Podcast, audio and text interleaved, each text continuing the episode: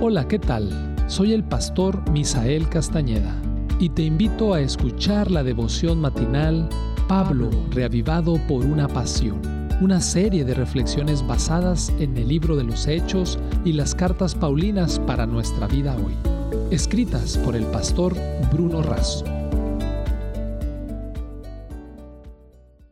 Hola, te saluda tu amigo el pastor Moisés Adonia y hoy quiero compartir contigo el matinal correspondiente al día 11 de junio. El texto clave lo encontramos en Gálatas, el capítulo 1, el verso 11 y 12.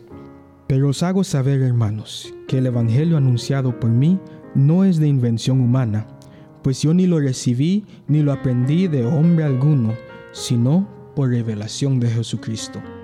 El tema, verdadero o falso.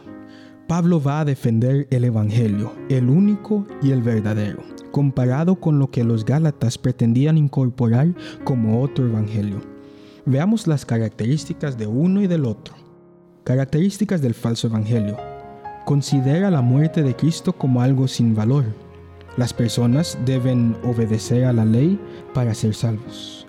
La gracia de Dios se gana practicando ciertos rituales confía en la obediencia a las leyes para apagar los pecados. Las características del verdadero Evangelio.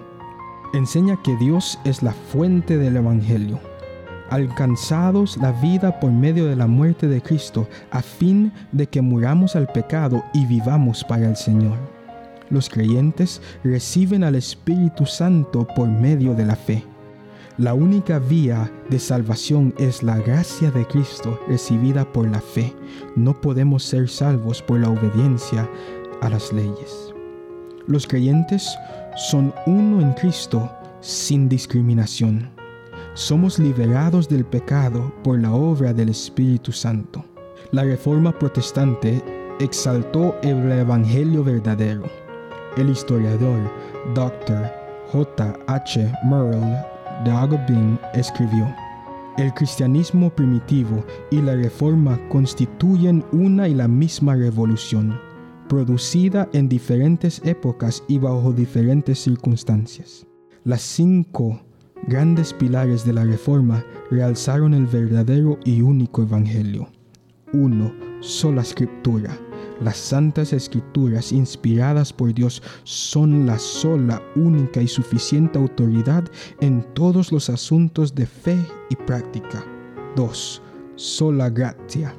La salvación es solo y enteramente por gracia. 3. Solo Christus.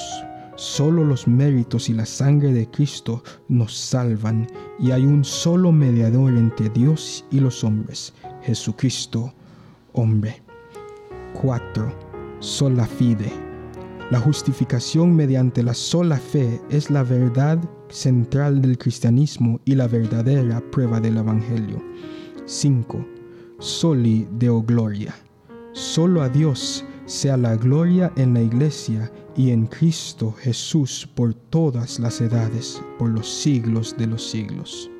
Querido lector, Recuerda que el camino al cielo no pasa por un puente con peaje, sino por un puente gratis, a saber, la gracia inmerecida de Dios en Cristo Jesús.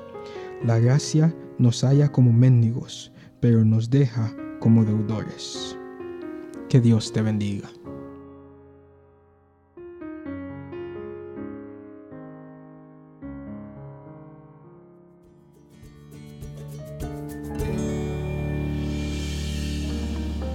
Esta fue una producción de la Iglesia Universitaria de Montemorelos en México. Te saluda el pastor Francisco Soto. Hasta la próxima.